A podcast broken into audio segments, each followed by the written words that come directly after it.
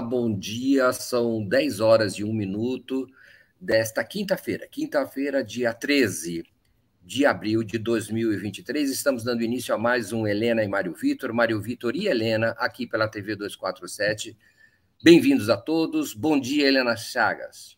Bom dia, Mário Vitor Santos. Eu vou pegar a minha florzinha aqui ó, e botar ela aqui mais para perto de mim. Será que eu consigo? Consigo. Pronto.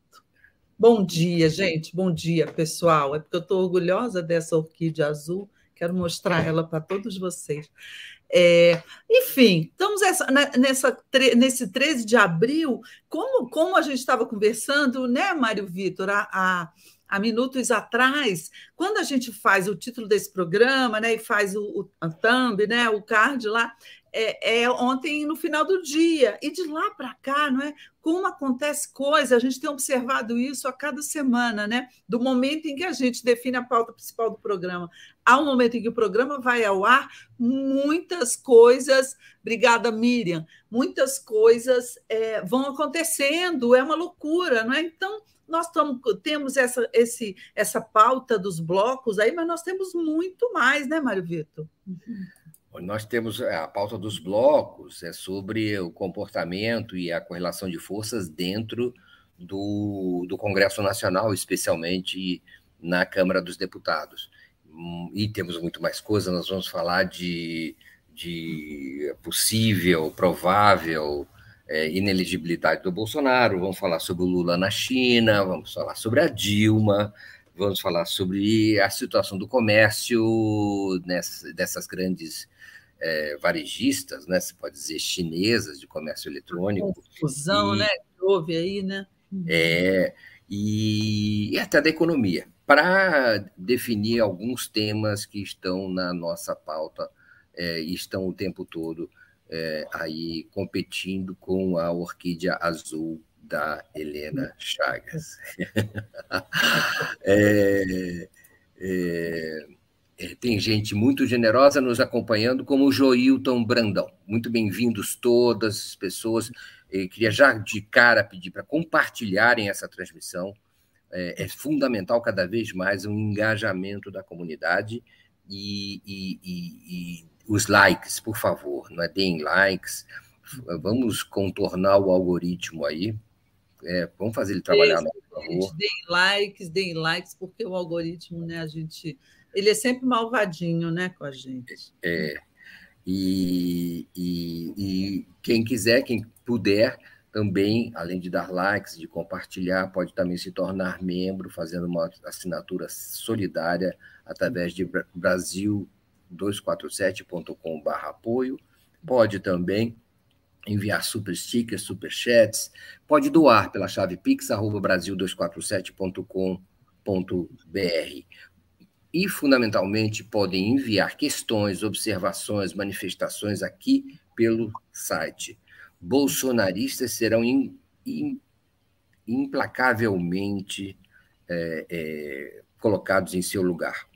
E, e, mas, por favor, críticas, manifestações, observações são muito bem-vindas.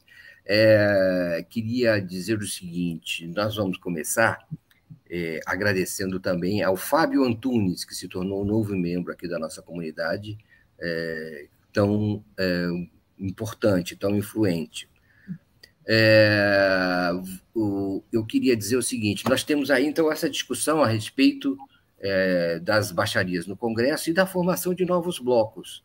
Né? As, as baixarias parece até que vão se levar, por exemplo, deputados como Carla Zambelli, que mais uma vez extrapolou todos os limites do, do aceitável, é, na sessão com o ministro da Justiça, Flávio Dino, é, vão levá-la à comissão de ética da Câmara dos Deputados. Eu acho até que ela já está lá por causa do episódio dos tiros no final da eleição passada, né? Mas na véspera da eleição passada, é, em que ela acabou daquele jeito, acabou tirando mais alguns votos do Bolsonaro. Mas, enfim, é um comportamento inaceitável e ela, e ela será, será levada para a comissão de ética. Acontece também que, que foram anunciados, até com, com pompa em circunstância, a, a formação de um bloco, de um bloco nucleado em torno do presidente da Câmara, Arthur Lira, que seria um bloco é, que juntaria diversos partidos de direita e de centro, e também o PSB e o PDT. Anunciou-se até, incrivelmente, que esse bloco, esse bloco seria liderado por esses partidos de centro-esquerda, PSB e PDT. É, é, tudo isso me parece, Helena, um pouco confuso e, e instável. É uma sucessão de anúncios de blocos que vão e voltam, se fazem e se desfazem. Esse aí é para valer, Helena? Pois é, é para valer, mas é tudo muito confuso, Mário Vitor, gente, porque bloco para lá, bloco para cá, tudo em meio a um clima de muita, muito barraco, muita baixaria. Eu digo o seguinte: é, eu cubro Câmara dos Deputados, assim, claro, com alguns intervalos em que eu fiz outras coisas, mas desde os meus 18 anos de idade, gente, isso já tem quase 40 anos. Então, até mais, né? Em torno de 40 anos. É a primeira vez que eu e isso eu comecei lá, ainda foi antes da redemocratização. Mas eu raras vezes eu vi um clima tão de tanta baixaria, tão pesado como nessa atual legislatura. Bem que o Ulisses dizia, olha, se você quiser, quando a gente quando se reclamava do Congresso, o doutor Ulisses dizia assim, é, mas só, pior do que esse Congresso aqui, só o próximo, que ainda vai vir. Eu acho que o atual Congresso ele, ele conseguiu assim o máximo, não é? De ah, chegar ao suprassumo, não é, da desqualificação, né? Você, você, porque entrou uma bancada bolsonarista muito radical, né? Pessoal mesmo de agressivo, de baixaria. Tem um deputado lá que eu esqueci o nome, que ele passa o dia inteiro embrulhado numa, numa bandeira nacional, entendeu? No plenário, nas comissões e, e, pra, e, e vociferando, né? É, é, tem outros lá que dão, saem no tapa na comissão. Enfim, a gente viu, a gente presenciou né, é, na CCJ, depois na Comissão de Segurança, os depoimentos que o, que o ministro Flávio Dino foi foi prestar lá, o barraco, a confusão. Há uma deputada bolsonarista acusando um deputado Márcio Gerri do, do PCdoB de tê-la assediado, porque ele chegou aqui no, no ouvido dela e disse: ó, oh, para de brigar com a Lídice da Mata e tal. Enfim, um, um, a, a Câmara virou uma coisa bastante desqualificada, não é? A meu ver.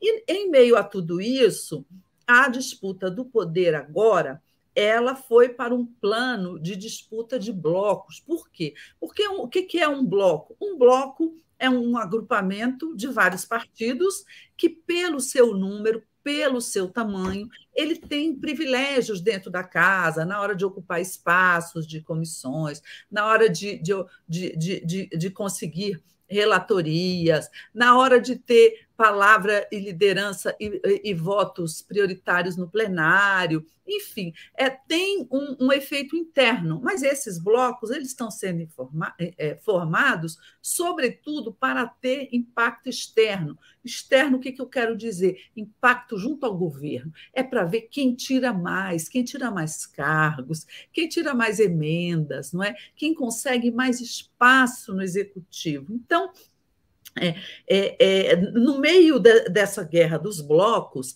está o presidente da Câmara, o Arthur Lira, que, que foi o artífice desse blocão de ontem, que reúne 173 deputados, que foi feito como troco a formação de um bloco que a gente já falou aqui há duas semanas, de um outro bloco com um pouco menor, com 142 deputados.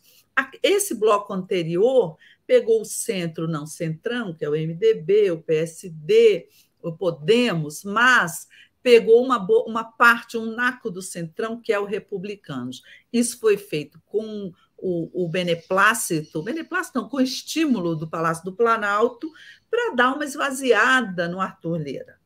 Então, é, é, ele perdeu ali o apoio do perdeu o apoio não, mas é, é, o republicano saiu da órbita dele e foi para a órbita de um outro grupo. O que, que ele fez imediatamente? Ele formou esse bloco aí de ontem, não é? Que reúne o partido dele, o PP, o União, que é um outro partido é, é, grande da, do centro-direita, que tem inclusive ministro no governo, mas que ele é, controla, o, o, o, Lira controla a União na Câmara. E aí botou para enfeitar como cereja do bolo o PSB e o PDT, que são dois partidos da base governista, mais de centro-esquerda, né? alguns me parecem, mas esses partidos hoje em dia eles têm bancadas pequenas. Então, eles foram atraídos pelo Lira, porque o Lira também atrai essas pessoas com o quê? Com as benesses da Câmara, com as relatorias, com emendas do orçamento secreto lá no ano passado. Né? Então, ele levou esses partidos, espertamente ele está dando a primeira relatoria a um deputado do PSB de Pernambuco, para dizer: não, olha, é a esquerda que está mas, ora, é, é uma barriga de aluguel, minha gente. Quem manda nesse bloco de ontem, que foi criado ontem, é o Arthur Lira. Algum desses blocos é, é, é governista? O, o, o, outro bloco é do centro não centrão é mais governista do que esse, né? Porque é liderado pelo MDB, pelo PSD e ainda levou republicanos. Mas esse também tem um lado governista importante, porque o objetivo dele é obter coisas do governo. Eu acredito que esse blocão do Lira vai querer um ministério para chamar de seu, né? Outro, né? Agora que a Daniela, ministra do Turismo, vai sair do União e vai para o Republicanos, né? vai ter uma briga aí para retirar ela do ministério. O que o Lula já mandou dizer via Alexandre Padilha que não fará, que não fará reforma ministerial agora. Vamos ver quem é que vence esse cabo de guerra, porque esse bloco aí é uma maneira do Lira mostrar que é forte, é uma maneira do Lira conseguir mais espaço no governo. Lembremos, o PP, o partido dele, apoiou o Bolsonaro. O PP, em tese, porque ele é presidido pelo Ciro Nogueira, ex-ministro do Bolsonaro, em tese é um partido de oposição. Mas, mas esse blocão agora do Arthur é um jeito de botar o PP no governo sem que o PP tenha que uh, declarar apoio. Né? Estando nesse bloco, ele se fortalece para levar cargos, para levar emendas, sem uh, parecer não é, que ele está é, simplesmente aderindo. O que, o que, que isso altera na correlação lá, da, da na, na votação dos projetos de interesse do governo? Eu acho que à primeira vista, nada. Quem, quem iria votar no arcabouço fiscal vai continuar votando, quem não iria votar no, no arcabouço fiscal continuará não votando. Tá? Eu acho que isso aí não é, é, é uma não tem um significado né, de que ah, agora é, é, o governo vai ter mais ou menos votos. Não acho. Agora o governo vai ter mais uma faca no pescoço, entendeu? Para chantageá-lo na hora das votações na prática, é isso. O, o, interessante, eu acho, é a sofreguidão com que esses blocos são anunciados, feitos e desfeitos na esfera do Arthur Lira. Para que tanta ansiedade? É, a, a, o que existe de concreto e o que existe de blefe, eu quero dizer no sentido da efetiva uh, eficiência desses blocos na hora das votações. Os blocos mais me parecem, Helena, uma manifestação de intenções e uma busca de intervenção na conjuntura para negociações em paralelo. É, como você disse, uma delas pode ser mesmo uma reforma ministerial, que, ao que eu saiba, está planejada ou cogitada para o meio do ano. Seria um pouco precipitado, talvez, mas eu acho que tem que haver uma maleabilidade é, da, do governo em relação à efetiva correlação de forças que se explicite dentro do Congresso Nacional, já que é, essas duas estruturas estão muito ligadas no tipo de presidencialismo que a gente tem nos dias de hoje. Então, algum ajuste terá que ser feito em função daquilo que se mostrar. Desconfio profundamente do anúncio de que a esquerda vai liderar, PSDB e PDT vai liderar esse novo bloco. É, conver... e, acho, e, e, incrível é que certo tipo de mídia, a Folha de São Paulo, comp, compra essas, esses lobbies do não sei de quem, mas acredito que seja uma espécie de uh, discurso do Lira para convencer e atrair esses, esse, esses partidos de esquerda, que eu creio terão contradições internas para se é, submeter a esse tipo de, de, de, bloco. A própria Tabata Amaral falou que, é, é, que PSB recentemente disse que um, falta um partido de esquerda com visão econômica de centro. Na verdade, ela está querendo dizer que visão econômica de direita, mas ela é, é, fala isso. Quer dizer, esse... é uma contradição em si, né? Falta um partido de esquerda com, com, com visão de centro, minha filha, né? Não vai estudar um pouco, né? O que, que sobra, não é, Helena? Isso, é que, que, o partido de esquerda tem que ter visão de esquerda. Exato, e, e, e, essa gente, enfim, imagine isso, o nível de contradições e de tensões que existem dentro desses partidos de esquerda, mas de todos os partidos, né? Como você explicou, todos os partidos vivem é, tensões internas e, e, eles vão, elas vão aparecer. É, é, ao que parece, Helena, isso também é questionável em última instância, depende das negociações. Todo esse bloco importante seria um bloco de apoio ao governo Lula. É, é, é, e isso é, também é um certo mistério. A, a, vamos dizer assim, a unificação desse bloco em torno é, de um apoio ao governo Lula, eu, creio, eu tenho a impressão que ela é pontual, eventualmente, em algumas votações. Aliás, parece que quatro MPs já foram é, é, pautadas, né? já estão sendo encaminhadas e já iniciaram o seu trajeto até a votação, inclusive a, de, a, a da reorganização dos ministérios.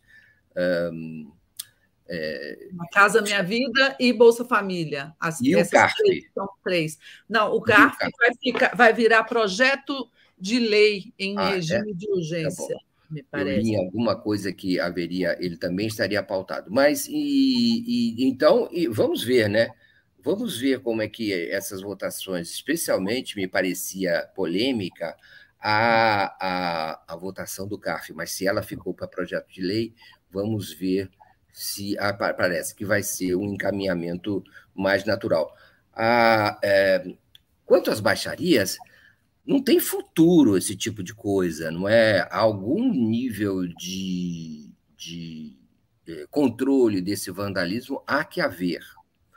É, será que o Lira terá uh, a energia capaz de controlar com rapidez esse tipo de é, doença infantil do fascismo?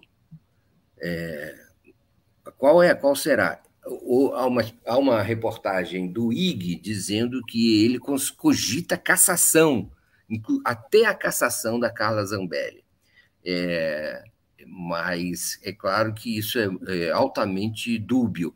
É, se não me, exatamente, quer dizer, se não me engano, essa matéria também se baseia em algumas informações obtidas pelo jornal O Dia, no Rio de Janeiro. A ver, não é? Porque não parece que isso consiga é, prosperar uma, uma proposta tão radical dessas. Aliás, proporcional ao radicalismo da, da parlamentar. O, o agora, é, o que eu quero dizer é politicamente, como é que isso vai render frutos, imagem, é, projeto, é, respeito é, para esse tipo de comportamento. Né? Não há espaço, isso é a mesma coisa, eles vão acabar na mesma vala que acabaram os, os vândalos que invadiram as sedes dos três poderes e que agora começam a ser é, é, julgados não é? No, no, no, Poder Judiciário. O Supremo Tribunal Federal já está organizada a, a, a, a situação em que, a começar pelos líderes, todos serão julgados, provavelmente muitos condenados, é, apenas duras em alguns casos, Então, é, vamos ver né, qual é o futuro político, analisar politicamente qual é o que, que isso indica. Primeiro, indica, eu creio, uma falta de liderança, uma falta de projeto. E, e, são alguns deputados, né, algumas talvez mais, talvez chegue até a 15, 20 deputados mais radicais, e, e mas que estão inteiramente é, largados, não é? Fazem o que querem, fazem de qualquer jeito e vamos ver se há algo, um espaço para um ciclo de aprendizado que para eles será duríssimo. Eu tenho a impressão. Mas é, é, são vândalos isso... com mandato. O problema é esse, eles são vândalos com mandato, né? É. Então, é. a punição deles é difícil.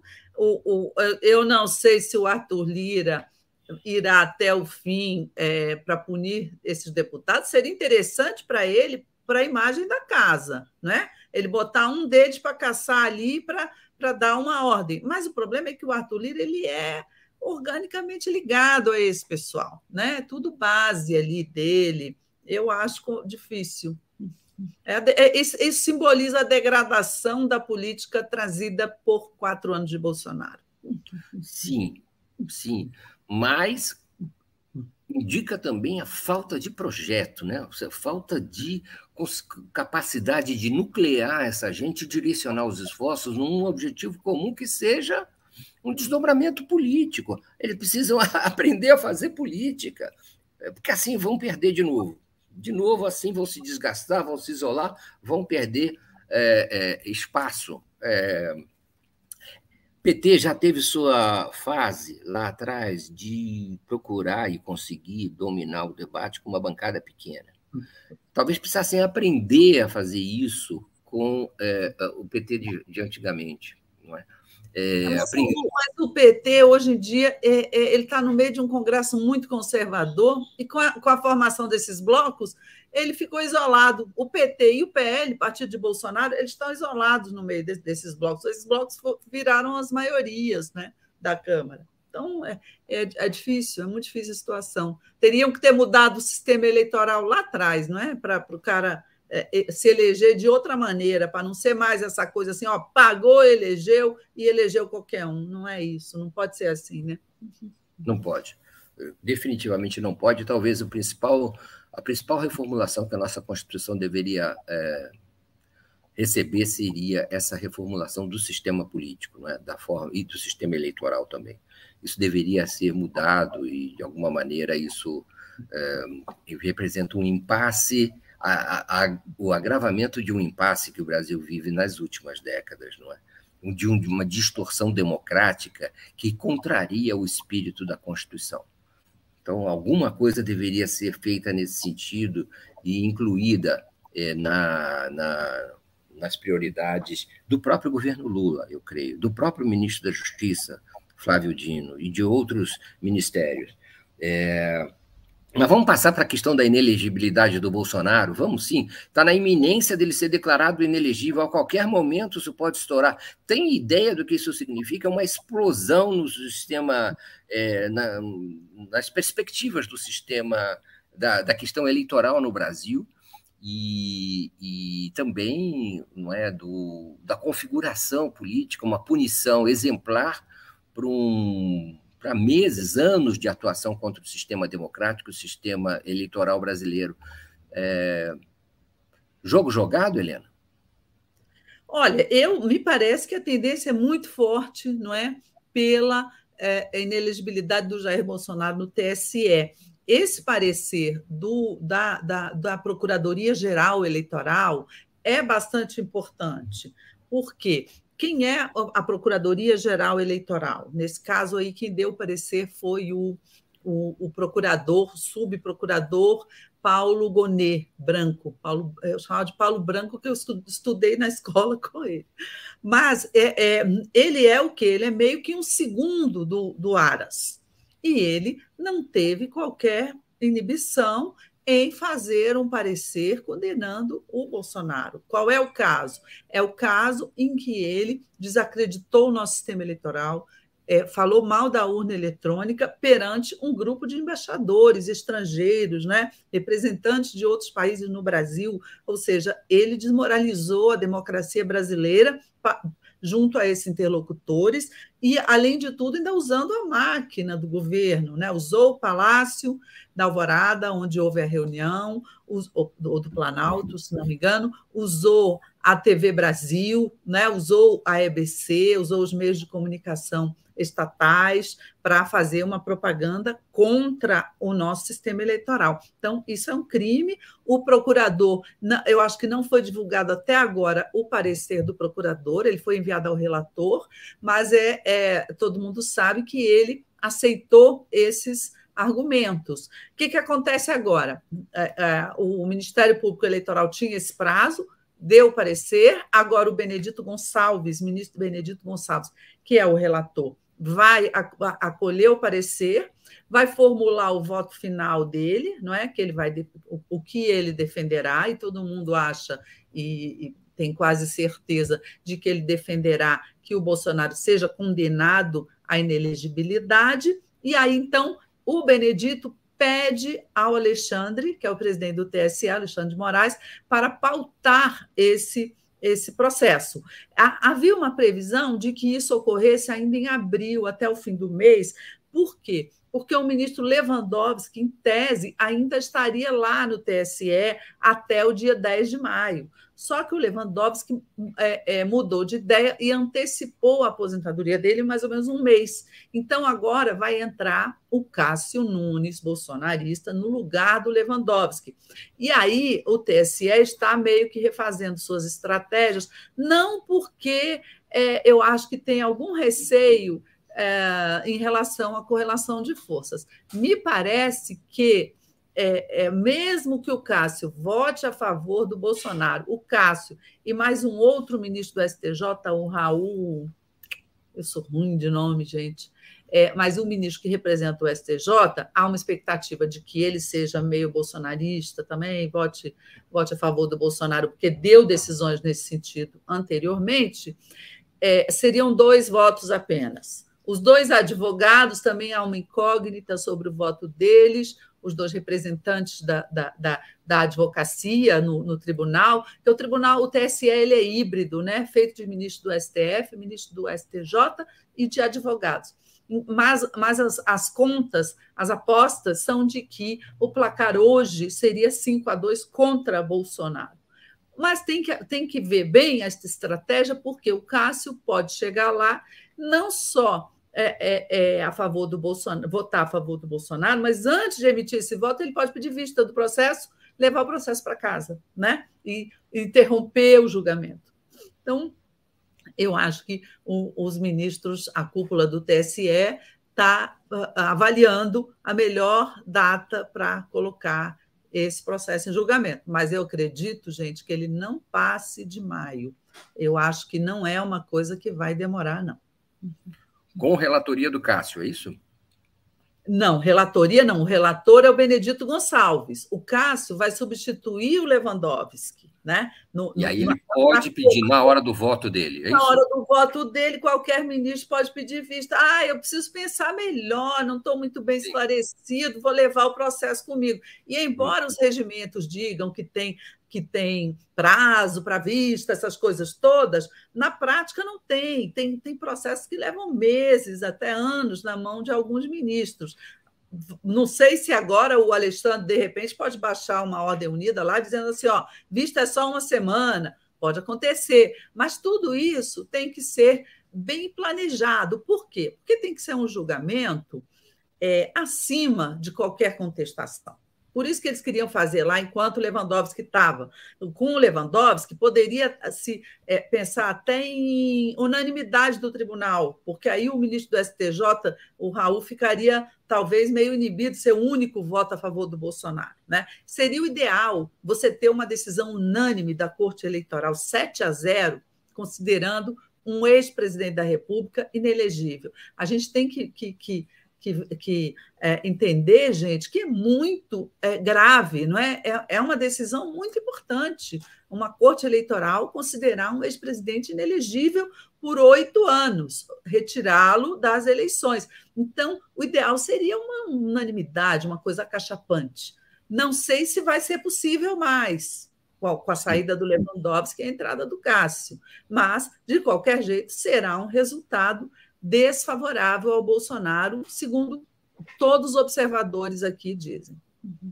O, o, o, o que se pode esperar dessa, dessa punição, dessa sentença, dessa decisão, é, é um pouco imponderável, é, é imprevisível, porque, seja como for, é, Bolsonaro vai se colocar, né, retoricamente, no papel de vítima. E, e ele será retirado do, uh, do círculo de forças eleitoral, pelo menos enquanto o nome dele vai sair disso. Então, haverá, claro, uma espécie de punição para os crimes que ele cometeu, certamente, se o resultado for é, esse que se espera. E se ele for atingido, né? Agora, e, o que pode acontecer, o, o nível, o, o, o, grau da votação, né, o placar de votação, tudo isso tem relevância, tudo isso é importante e pode ser é, fundamental para o futuro. O próprio Bolsonaro, Helena, consta que não anda muito chegado no trabalho, mais uma vez, agora junto ao PL. Não comparece ao, ao, ao escritório reservado para ele, ou, comparece de maneira muito incerta, e não tem feito um trabalho que satisfaça o, o, o, o Valdemar Costa Neto. E Parece que está em Angra ainda, não é? Pelo menos até ontem estava lá na praia, né? É, eu vi um vídeo em que ele estava de terno, estava de gravata. Não sei se você chegou a ver esse vídeo. Não. É o tal vídeo em que ele aparece recepcionando a notícia de que ele terá. É, não, não um, um, ele diz né, que, ele, que ele terá um, um, neto macho então, que não é uma fraquejada, segundo o, o que ele falou. É, essa foi a imagem que eu fiquei na cabeça, pode ser que eu esteja enganado, mas eu acho que é, ele estava de gravata nesse vídeo, junto com a Michelle.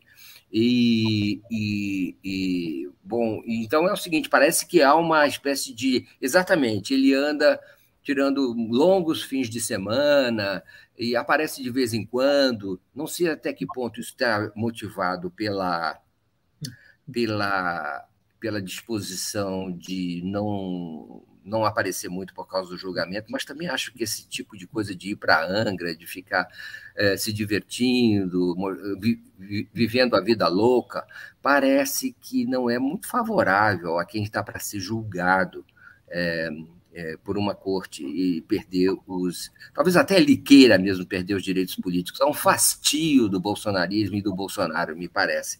E, e, e, tem a ver com esse comportamento maluco. Ele seria o cara capaz de controlar a maluquice dos deputados na Câmara. Ele seria um cara que poderia juntar e falar assim: isso não é produtivo. Mas ele está nem aí para isso, ele não quer saber. Olha só, o Paulo Emílio me manda aqui um lembrete aqui, uma matéria. É, semana passada teve um julgamento no TSE em que foi julgado um recurso do Bolsonaro para tornar... votou contra, né? É, pois é, arguindo a parcialidade do Alexandre, querendo impedi-lo, né? pedindo impedimento do Alexandre no julgamento dele. E o TSE, por unanimidade, inclusive Cássio, rejeitou. Né? É. É, é, é então, pode ser um termômetro? Pode. pode. Antigamente, isso não aconteceria. Eu, isso não. é interessante, não é? O Cássio não falhava. É. é falhou pela primeira vez, o Paulo Emílio está certo de nos, de nos é, informar e dizer o seguinte: é, será também mais uma demonstração, pode ser, será mais uma demonstração dessa espécie de barata voa que está acontecendo em áreas do bolsonarismo? É, é o falta liderança. É, é que o Bolsonaro está esperando o julgamento para se vitimizar e aí começar a incitar né, as, a, o pessoal dele, a, a, extrema-direita, para dizer que ele está sendo perseguido, e ele é bom nessas coisas, né? É, é, é no, no, conflito. Vamos ver.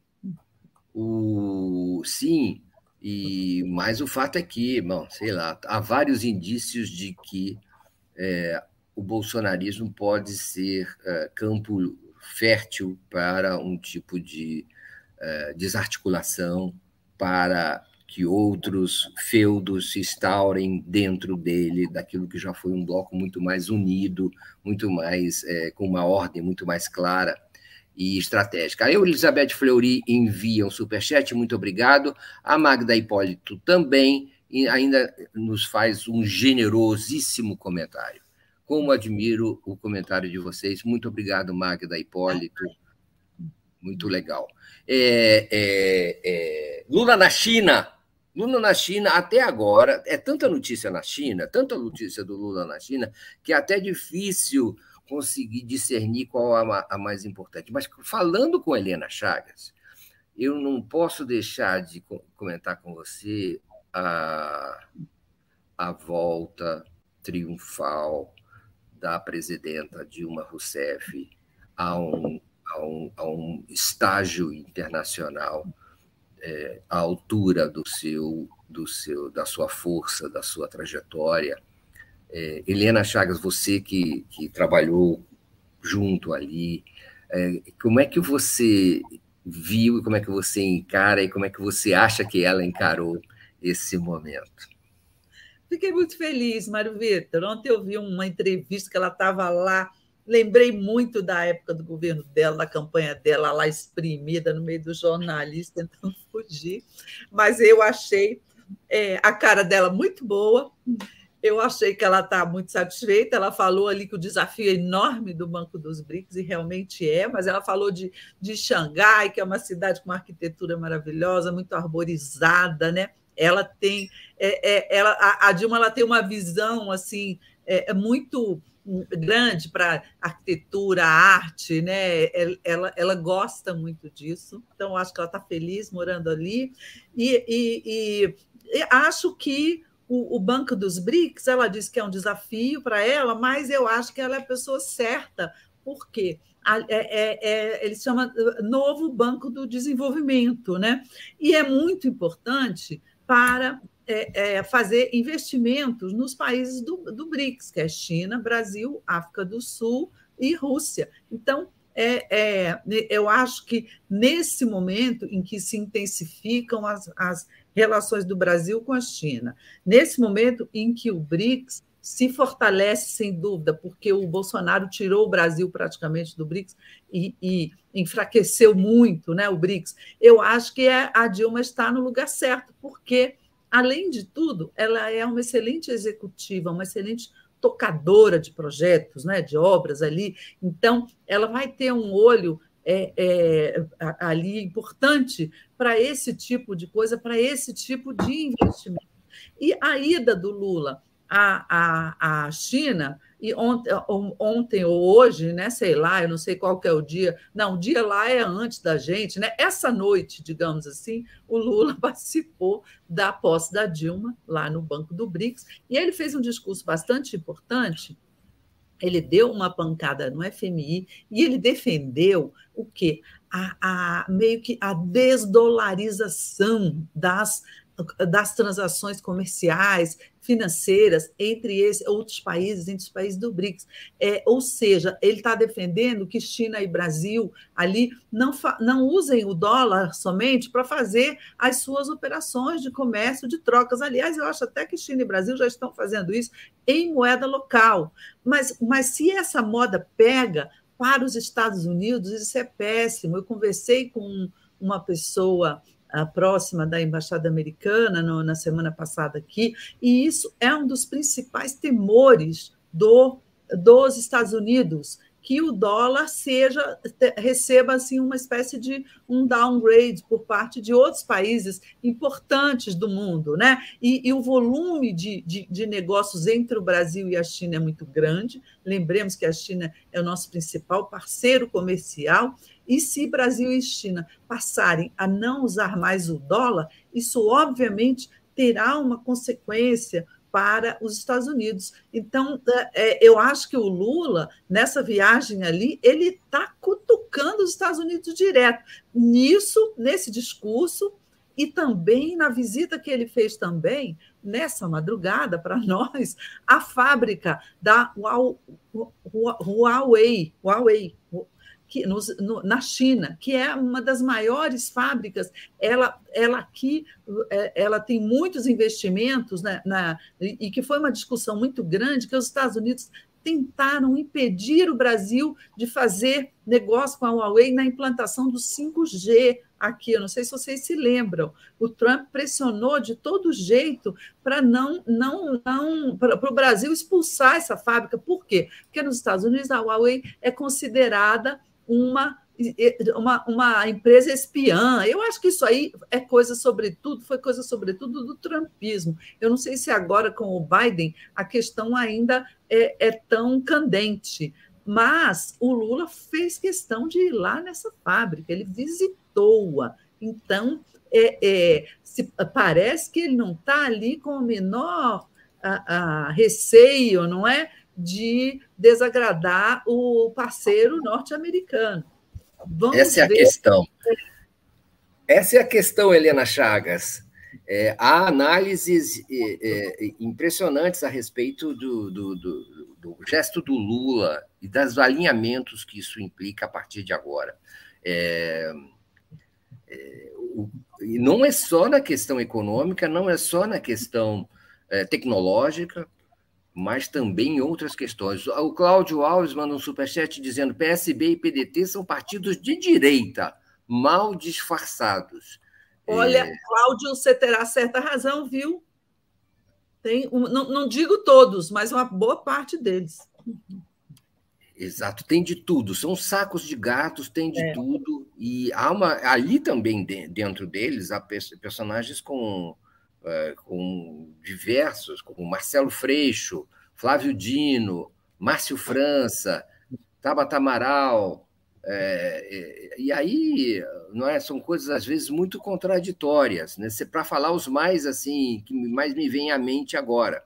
Bom, voltando à China, voltando à China, é o seguinte: há quem diga que, nem, que em essência o Brasil, ao negociar em moeda local, é, moeda de cada país, é, com instrumentos. Não são moedas, né? são instrumentos que, na verdade, estão representados na, na forma das moedas, né? que tem como referencial as cotações das moedas.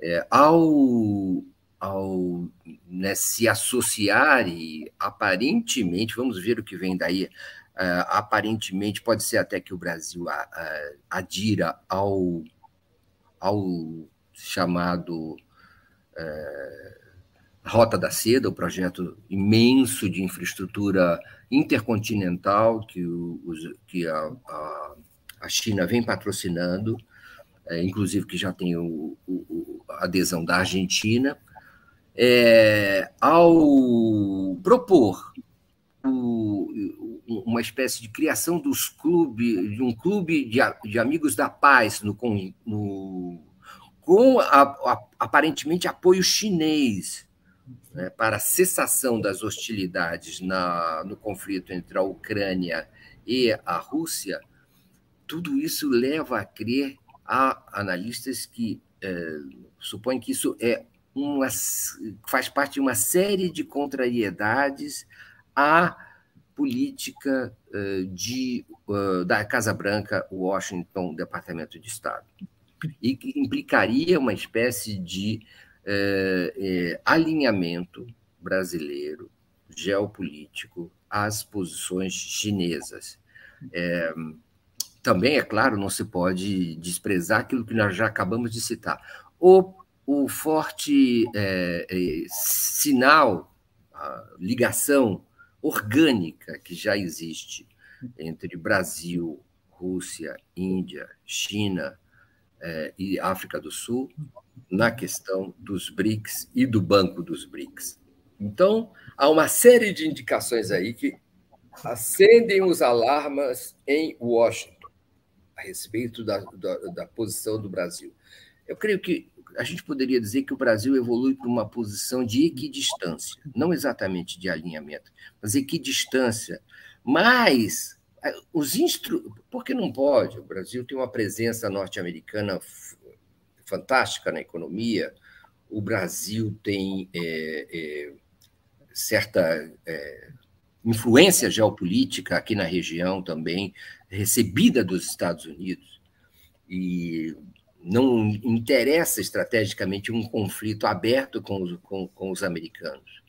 Agora, o Brasil é favorável a Cuba, ou pelo menos é tolerante com relação a Cuba, com a Venezuela, é, não radicaliza contra a Nicarágua, propugna uma união latino-americana, especialmente sul-americana, como jamais houve. E o Brasil se coloca naturalmente como liderança dessa região. É, não de forma soft, suave, mas faz. Então, há essa é, é, importante tentativa de, ao mesmo tempo, avançar a relação com os chineses, obter os acordos comerciais, obter a infraestrutura, a tecnologia, a transferência de tecnologia e, ao mesmo tempo, manter uma certa é, é, é neutralidade. E, ao mesmo tempo, se projetar para o Conselho de Segurança das Nações Unidas, uma cadeira permanente, e se projetar como um protagonista na questão da paz na Ucrânia. Veja que Eu acho, é. todos esses fatores é importante.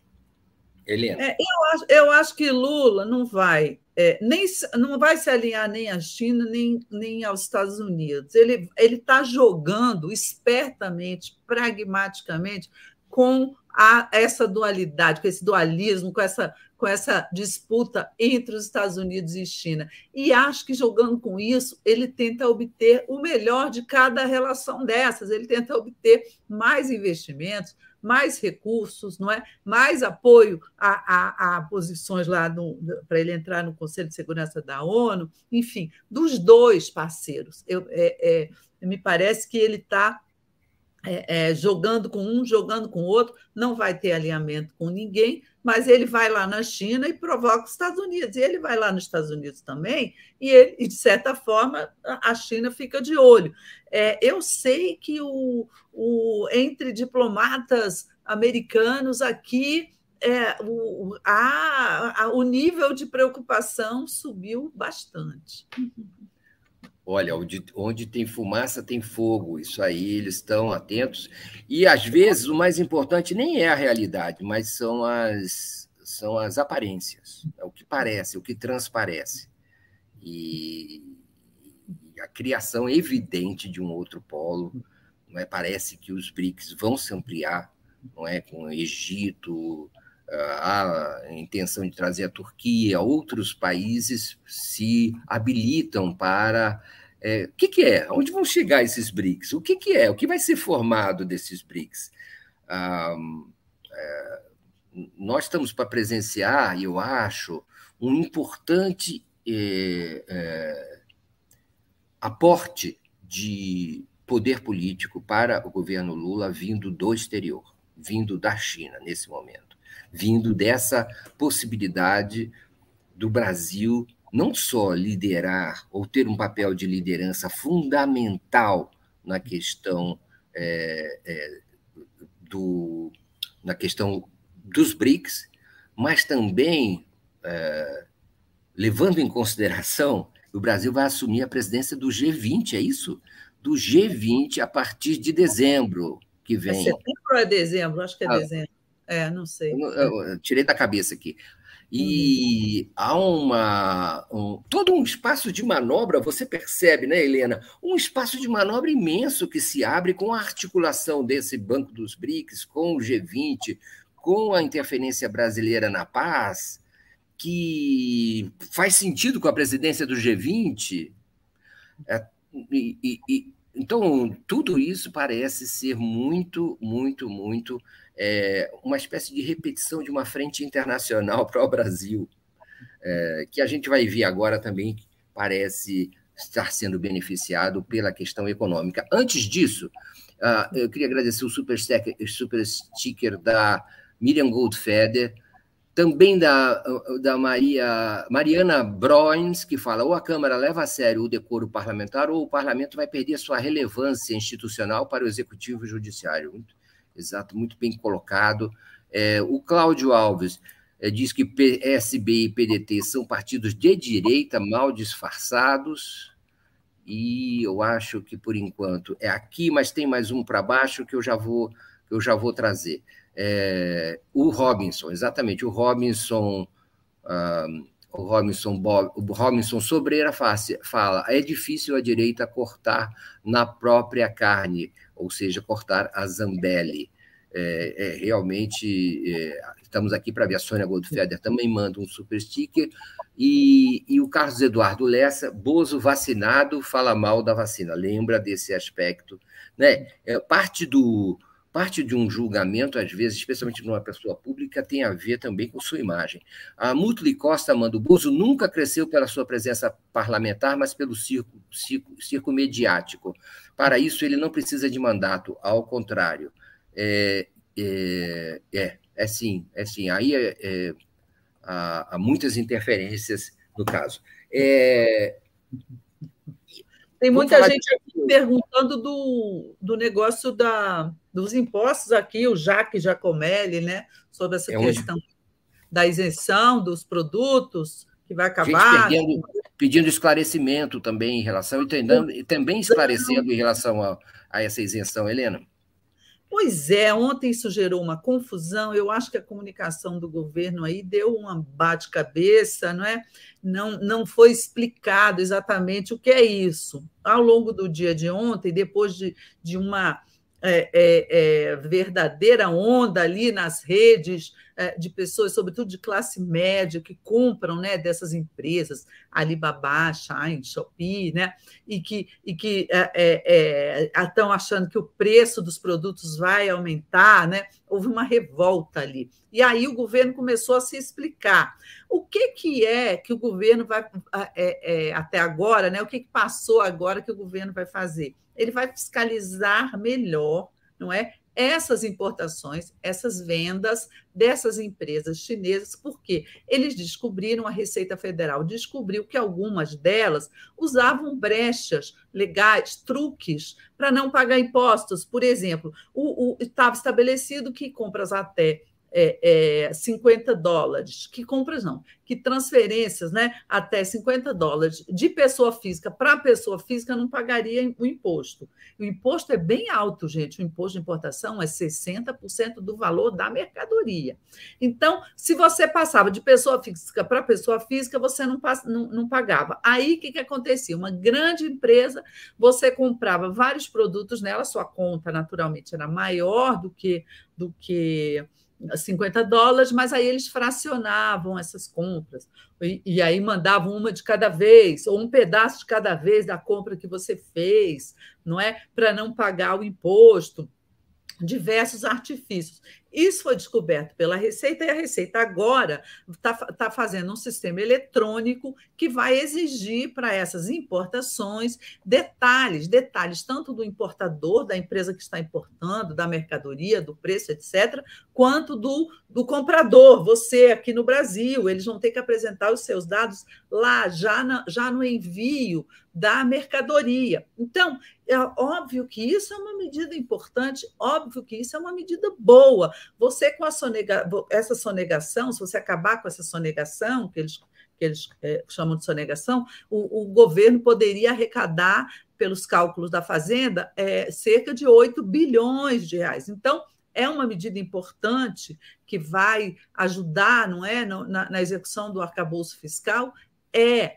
Porém, tem um outro lado aí que, que, que, que tem que ficar claro para as pessoas é que quem importa é que paga o imposto, né? Também. Então, é, é óbvio que a empresa vai te mandar é, a mercadoria e, e, e, esse imposto de 60% sobre o preço da mercadoria é você que vai pagar. Então, né, essa, essa revolta toda das pessoas ela tem algum tipo de fundamento, porque é, é, é óbvio que isso vai impactar no preço. Né? O, o, o, o, pagamento desse imposto vai impactar no preço, sim. Né? Isso aí não dá para esconder. Alguém aqui no chat, eu estou procurando ainda, é, reclama que com esse fim da isenção, essa os produtos que, que ela trabalha, ela trabalha na área de, de, de farmácia, de perfumaria. Ai, o óleo. Uhum. 60% é, de aumento é inviável para um insumo tão importante para esse setor. É, então, algum tipo de. É, que também essas nossas economias acabaram já se integrando, em um certo sentido, em algumas áreas, em alguns, em alguns bolsões importantes. Não é aquilo que nós vivemos, vivenciamos, que é, às vezes, você comprar um aparelho eletrônico, eventualmente, pontualmente, para alguns setores, a a complementariedade da, da economia brasileira com a chinesa é absolutamente estrutural. Então, é preciso levar com sensibilidade esse assunto, de forma a não prejudicar, na medida ou minorar os, os danos para alguns setores. Né? É, então, não é. E é curioso que isso tenha acontecido justamente no momento da viagem do, do presidente, da comitiva do presidente Lula à China. É, é, mas ah, isso aí vai se desenvolver. Eu tenho a impressão que é possível acomodar, e espero que seja possível acomodar, mas mostra, Helena, mostra a sede do governo em relação a conseguir, por é, é, restringir certos, é, certos privilégios, como se pode dizer, é, é, aumentar a arrecadação. Isso no momento. É, o governo precisa disso, ao, ao que parece, precisa avidamente, porque é com esses recursos que ele conseguirá fazer é, funcionar o arcabouço fiscal recentemente apresentado. E, então, é, mas tudo isso também pode receber um impulso dos bons números da economia, a influência dos bons números que se revelaram na economia nos últimos dias, especialmente no dia de ontem, crescimento, é, é, anteontem, especialmente, crescimento impressionante da Bolsa, um volume imenso de recursos entrando é, para trás dos juros é, é, pornográficos do Brasil, boa balança comercial, baixa da inflação, é, o que indica, mais do que propriamente é o seu controle que é mais importante, parece importante. O controle do aumento de preços parece que é, eles estão, vamos dizer assim, disciplinados, razoavelmente disciplinados. Não há um temor mais de um descontrole inflacionário, não é? que tão tanto que tanto preocupou e até serviu como um certo uh, terrorismo da, da, da Faria Lima sobre a economia e do próprio Banco Central. Helena, é, é sorte ou método? Olha, eu acho que é método. Agora, é, só um parênteses aqui para responder a Marilene, que ela indaga assim. Então, quem comprava não sabia que estava cometendo um crime de sonegação. Realmente não sabia. Né? É, você comprava sem pagar o imposto, a culpa não é sua, evidentemente, é da loja lá que faz a brecha, mas agora você vai ter que pagar. E esse é realmente um problema que o governo vai ter com a classe média, que, que faz essas compras. Mas, voltando aqui à questão do arcabouço fiscal, que o, que o Mário Vitor muito bem é, é, lembrou e citou, né, se é sorte ou método, eu acho que é método. Eu acho que é, é boa parte do, do, do, do, desses números dessa semana em relação de reação do mercado, né, e bolsa e dólar, é, o dólar caiu, está no menor patamar desde acho que julho de 22, sei lá, é, e, e, a Bolsa também andou se comportando bem, é, o, a, a, a, o que se diz muito é que houve uma reação positiva ao discurso do Lula no dia dos, dos 100 dias, na solenidade dos 100 dias, em que ele finalmente falou com todas as letras: esse arcabouço fiscal é meu, ele assumiu a paternidade do arcabouço fiscal, ele elogiou o Haddad e ele elogiou a equipe econômica. Talvez o que o, o Haddad estivesse precisando é exatamente disso, desse apoio político do Lula, dessa força do Lula. Por quê? Porque ele estava sob alvo de críticas do próprio partido, do PT. O arcabouço fiscal foi alvo de tiroteio dentro do PT. Então, no momento em que o Lula diz: não, isso aí não é do Haddad, isso aí é meu, eu estou apresentando, é óbvio que houve uma reação é, bastante positiva não é? nos mercados, na, nos agentes econômicos, etc. Essa é considerada aí a principal razão, não é? Pelo qual houve isso. Agora, houve também uma inflação baixa, não é? Do, de março, 0,71, se não me engano, o, o, que, o que fez com que a inflação anualizada né, fosse para 4 e pouco por cento, não é? é? baixasse bastante, embora digam que é, é, a tendência agora é subir um pouco anualizado, mas tudo isso é argumento para quê? Para baixar os juros. E o que, que aconteceu? O Roberto Campos Neto estava em Washington, nos Estados Unidos, fazendo uma palestra para a XP, e o que, que ele disse? Ah, apesar disso, da inflação baixar, apesar disso, as pressões inflacionárias continuam muito fortes. E o recado dele é que não está pensando ali em baixar os juros, que isso aí não é é, é justificativa para baixar os juros.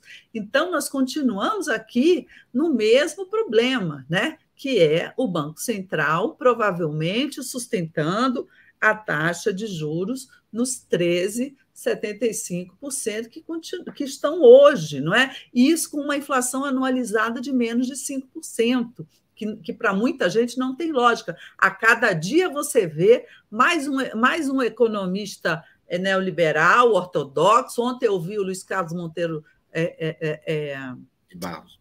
De Barros. Mendonça de Barros. Mendonça de Barros, perdão. Ex-ministro do Fernando Henrique, não é? é? Pessoa ali ligada ali ao mercado, dizer também revoltado contra os juros. Enfim, a, a luta continua, não é, Mário Vitor? Exatamente. Olha, a luta continua, nós chegamos ao final do nosso horário dessa pauta riquíssima. É, a gente volta na terça-feira que vem, nesse mesmo horário, com mais um Helena e Mário Vitor, Mário Vitor e Helena. Helena Chagas, que dia, hein? Que dia, hein? Que semana! Que semana. Então, tá. É, pessoal, é, fiquem agora com Helena e Mário Vitor é, é, é, o inconsciente é fogo. É, fiquem agora com o Giro das Onze, com Gustavo Conde e Daiane Santos. Até, até a próxima terça. Tchau, tchau. Beijo, beijo. Deixa eu achar aqui a mensagem de despedida, a vinheta. Tchau, tchau.